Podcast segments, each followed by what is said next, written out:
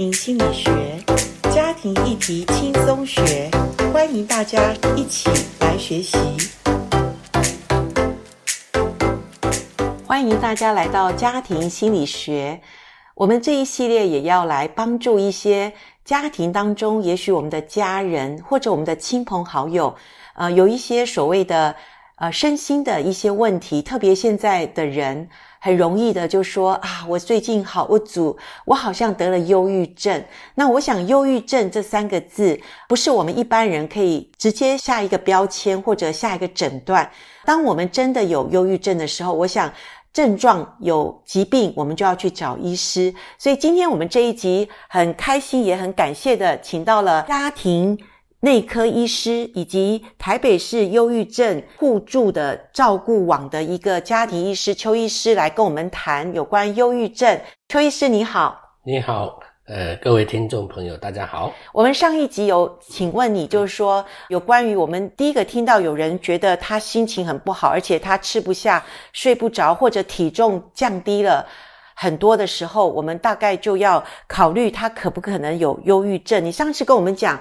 四不五没有，好，那也是很简单的告诉我们初步的，我们可以判断一下他的问题。还有一个叫做心情温度计，如果分数已经到了十分以上，我们一定要赶快的转介到身心科疾病或者是有关于精神科专业的医师那边，告诉我们的朋友、亲朋好友，真的我们可以陪伴他们一起去看医生哈。那今天我想请问邱医师。对于忧郁症这个这么普遍性的问题，它有没有分程度性的不一样？譬如说，有些是轻度，有些是真的已经到很严重的问题。可不可以简单的跟我们听众朋友讲一下它的呃疾病的分法是怎么样的？OK，我们有听过说二十一世纪三大疾病嘛？哈，这是国际啊世界卫生组织曾经提醒，就是我们。个世纪里面啊，有三大疾病需要加强去关怀。第一个啊，就是癌症啊，癌症在是有两千万人口。那第二个就是艾滋病，有三千万的人口。那忧郁症是第三个世纪大病，有三亿人口，知道吗？这么多啊，差好几这么多倍哦。对，所以刚刚你提到说，忧郁症可能有一些是很轻微的。或者中度的，或者是重度的，那这个当然是要专业来去判断、诊断、治疗。那所以有些人说，忧郁症其实有点像心灵的感冒。诶，这个啊、呃，这个形容词也蛮有意思的。可是感冒我们会恢复啊，因为感冒只是发烧、咳嗽、流鼻水。那可能休息一下，不用治疗，也许有的人抵抗力好就可以恢复了。所以呀、就是说轻微的忧郁症啊、那可能有好的系统的家庭系统、朋友系统、社会系统或者教会系统来支持。那加上他体质还不错啊。所以呢，它会恢复的比较快，就像感冒一样。如果你小感冒，可能呃休息个几天，或者多喝水，或者是啊、呃、有一些补充一些维他命啊，它就会比较可以有好的抵抗力啊，自然会恢复。确实，我们感冒的时候就是让自己休息一下，或者就是多喝一点水，或者吃维他命 C，恢复的就可以自然，对，就可以不药而愈。但是你要想一想哦，有些感冒会演变成肺炎，有没有听过？对啊，就是他体质不好，或者是你疏忽了，那他最后可能一些哦，对，呃、有些人流行性感冒就死亡，也吓一跳，怎么会这样子？啊，感冒啊，但叫流行性感冒，它的病毒比较强，而且侵犯的是年纪大人或者是体质比较不好的。那忧郁症也是一样，如果你如果诶已经得到，但是你又疏忽去好好去给他去啊、呃、恢复的能力，那可能他会演变成啊、呃、就是不可收拾的。这个后果嘛，就是你的意思，就是说，如果一个人他已经有忧郁的体质，或他已经得了忧郁症，他不知道，可是外面他又加强可能一些压力，譬如说他又有一些。呃，家人的可能失落，或者有一些外围的一些压力在，就是好像我们说骆驼的最后一根稻草，然后把它给压垮了。嗯，所以他当时已经有忧郁症，他自己不清楚，可是他又没有就医，然后再加上环境中的压力，他可能就变成一个严重的忧郁症，是这样吗？是，所以忧郁症并不是说单一因素啊，就是我们就把它画上等号。它而是很多的因素因子加在里面哈。譬如说，呃，遗传里面，就是说你在直系亲属里面，你可能有这种呃家庭病史，就是忧郁症的话，你可能会比别人啊、呃、多个两三倍。哦，就是如果我们的家人当中有人有忧郁症的体质，我们说体质可能就是他的家庭里面可能有这个有这个所谓基因的现象吧，是不是？是。那他可能比别人得忧郁症的呃情况更几率更大。对对，好。所以还有包括他这个脑功能是不是退化啊、衰退啊，或者一些慢性的疾病啊，或者他有酒精的一个成瘾，或者是服用什么药物啊，或者我们所说的现在呃忧郁症其实跟脑部里面很多的这个生化物质啊，比如血清素啊等等多巴胺、正肾上腺素这不够的情形之下，那你的体质本来就不是那么呃健全的情况之下，你比别人得到忧郁症的机会。是高个。那我想代替听众来问的比较简单问题，因为很多所谓学术专业的我们搞不懂。可是，一般来讲，我们常常不懂忧郁症的时候，我们就会觉得说：“哎呀，他情绪不好，就带他出去开心一下，或者我们去哪里旅游一下。”可是真的也出去旅游了，回来还是一样。那这时候我们怎么办？或者说我们怎么评估他已经到了？很严重，我们真的是需要吃药，或者需要去住院，甚至有些人为这个住院，对不对？对。所以，那对于我们助人者或我们的家人，如果有这样问题，我们怎么去呃帮助他们评估这些问题呢？对。那刚刚提到的这个因素的，除了讲到基因和体质方面，其实有另外三方面，我先提一下。那这样可能大家我们去帮助他的时候。可能多方面的，不是只有靠药物来治疗，好吧？第一个，他人格因子，可能他的个性比较内向啊，就表示他也比较很容易焦虑啊，或者负面的依附的经验，从小都这些个性，那可能他需要一些专业心理师来去治疗，去开导他哈。然后呢，还有他可能就是压力或者创伤的经验呢，可能以前有失落的经验，或者叫习得无助感。啊啊，这种累积累积累积起来，然后成长时期的压力或者急性压力，一个天灾人祸啊，哈啊，他会突然间没办法承受的时候，那还有社会支持不足也都有可能。那另外一类就是目前他的心理社会压力，譬如他他个性就比较容易用沮丧和自我蔑视的态度去思考啊，比如说他总会回忆起那些不愉快的事件，而且比较少想到快乐的事。好，或者总有强迫的沮丧的念头，就是负向的思考。譬如说，好，我举个例子，他说啊，我是一个失败的母亲啊，一直这样子，一直讲，你就快乐不起来。或者一些不切实际的信念，譬如说，除非每个认识我的人都喜欢我，否则我不可能快乐。你看这个很不切实际的信念嘛，啊，所以有些人他累积这几个因素在一起啊，更多的在他的身上发作的时候。他的神经传导系统可能里面会增加他的失衡，失去平衡啊，那就脆弱性就会加剧，那当然就忧郁症状就会出现嘛，包括我刚才讲的情绪啊，还有之前上次讲的情绪、认知、身体状况的症状都会出现。好，所以听到这边我们会呃想说，对医疗的部分就归给专业的医师去诊断、去治疗。可是如果我们的家人当中或我们的亲朋好友，你刚刚讲到一个支持系统哈，还有就是说，呃，如果他有一些更深的压力的创伤的话，会加速他的这个所谓病症的一个开始发生，或者他也许可以转换成比较好的一个状况。可是这中间就是我们旁边的陪伴者，我们很重要，是吗？是。那我们怎么去注意到，譬如说已经家人朋友有这些问题的时候，我们陪伴者、关怀者，我们要注意的是哪一些事情呢？我觉得是这样子啦，就是因为每一个人，你要想去帮助别人的时候，你要有一些知识嘛，你要了解一下你可以做什么啊、那你不能做什么。那医疗方面，当然我要加强一下，就是说，现在忧郁症其实已经啊有很多的药物可以来帮助他。譬如我刚刚提到的血清素啊、多巴胺啊，还有肾上腺素，这些不够的，我们有可以用药物来去把它去啊，大部分的啊把它改善。意思就是说，如果他已经有一些，我们上次发现他有一些真的可能忧郁症的倾向，我们陪他去看医师的时候，那药物对他是有帮助的。如果医生要开的药，嗯，就要他去吃，对吗？对，你想看嘛？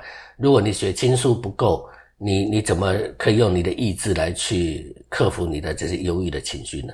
就像糖尿病一样，如果说你血糖很高，你可以用你的意志来去控制。所以，如果医师给他开了两个礼拜或一个月的药，我们在助帮助他的旁边的家人，我们就需要鼓励他说：“这就像你说的心灵的感冒，就是说感冒他可能会恢复，是吗？”所以，如果忧郁症刚开始还不是那么严重，或者医生就是给他开药说不用住院，就回家吃药，那我们就按着医生的嘱咐，就是我们。鼓励他把药先吃了。嗯，还有什么需要注意的？对，也是九大项啊，就是你是他的家人或者朋友，到底对忧郁症的病患，你能够帮上什么忙？第一个就刚刚所说的，一定要鼓励个案接受适当的治疗。啊，这个治疗不只是药物，可能心理治疗。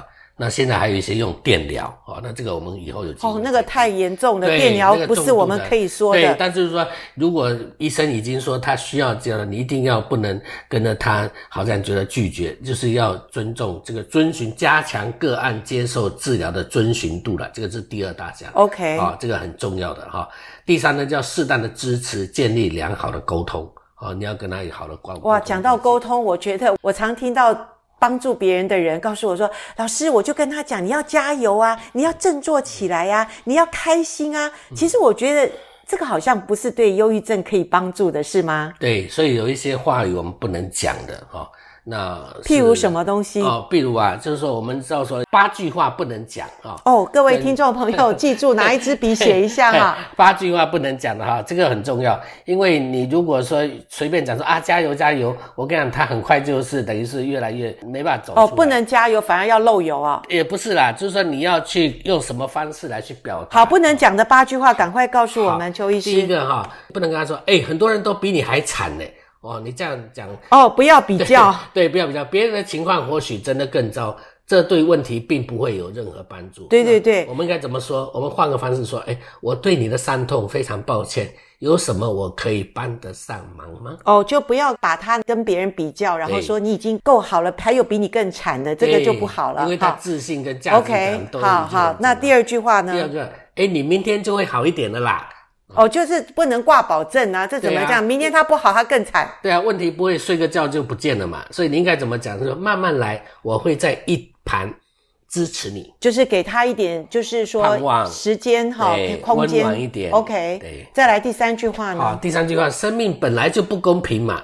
哎呀，哎，这句话好像有点道理哈，可是对忧郁症的人，对啊，好像是落井下石。对啊，他说我知道啊，但讲这个又有的怎么样呢？是、呃，所以你应该对我说。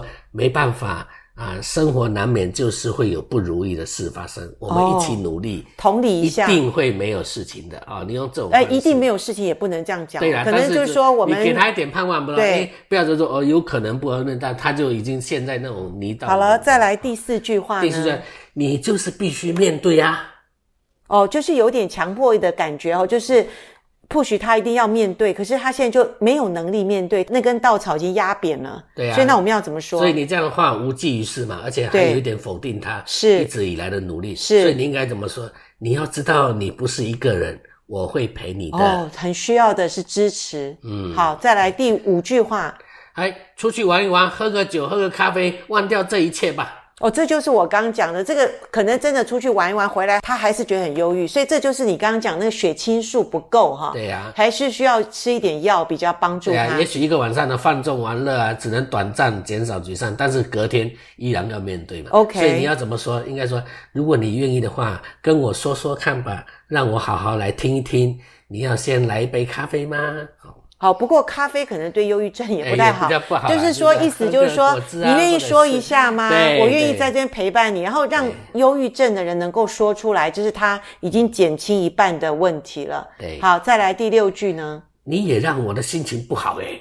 哦，那你这时候如果真的，我跟你讲，其实。陪伴忧郁症的人也不容易。我我们也要同理一下，如果你发现这个朋友家人他是常常就是说需要你去听他吐苦水，可是你也听了很多，你已经满了，你已经没有办法的时候，我也觉得助人者要知道自己的极限，也不要去好像因为自己要有爱心，所以其实你自己没有办法的时候，你可能也。把那个需要求帮助的人也拖下水，所以我觉得诚实面对自己很重要哈。那第七句话我们应该怎么预备念？心情不好这个话真的是火上加油了，所以你不要讲，你应该讲说：“我真不想看到你这么难过，那我能怎么帮忙吗？”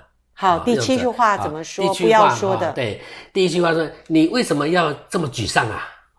哦，那这有点好像，好像有一点那个批，批对对，他会觉得被批评。我不是愿意要沮丧，那你这样讲，我可能更觉得难过。哦、对，你可以说很抱歉，这么晚才发现你心情不好，不过我在这里可以来帮助你了。嗯，那第八句呢？别人都可以克服，为什么你不能？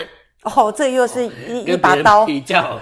对对 对，在当下情况也不会有任何帮助吧？所以应该说，慢慢来调试一下心情，有什么需要一定要告诉我。对，谢谢邱医师告诉我们这八句不当的话，以及我们可以转化成什么讲法。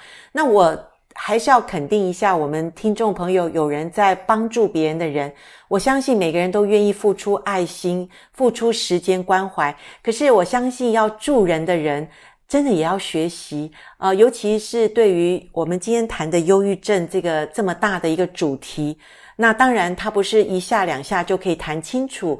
可是，我们先学一下，忧郁症它其实是可以用药物去帮助他控制他的一些所谓忧郁症的这个脑内的血清素不足，可以补足他的一些呃帮助的一些科学的治疗。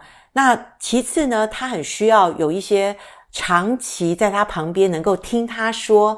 听他吐苦水的人，但是我想助人者，可能我们的能力或者我们的空间时间也有限，所以当我们没有办法、没有空间去承载别人的。痛苦问题的时候，我们也最好要知道，我们可能就是没有办法的时候，我们要诚实讲，很抱歉，我现在可能没办法帮你。那但是可以约下一次时间或怎么样，或者转借给一些可以帮助他的人哈。那我相信我们在世界上。大多数的人都是还是有愿意帮助别人的人，所以今天听到这边 podcast，我很谢谢你能够与我们一起共享帮助者，我们自己也要先学习怎么来助人的一些技巧或方法。那今天谈到忧郁症，我们可以帮助别人说的话，还有不可说的八句话，我们要。真的牢记在心里面哦，好让我们在帮助别人的时候，我们也感受到对方是可以得到我们的帮助。我想这个是我们最希望得到的。今天谢谢邱医师到我们的播音室来跟我们谈这个助人在忧郁症的情况下我们要注意的事情。谢谢邱医师。好，下次见哦。谢谢，拜拜。拜拜。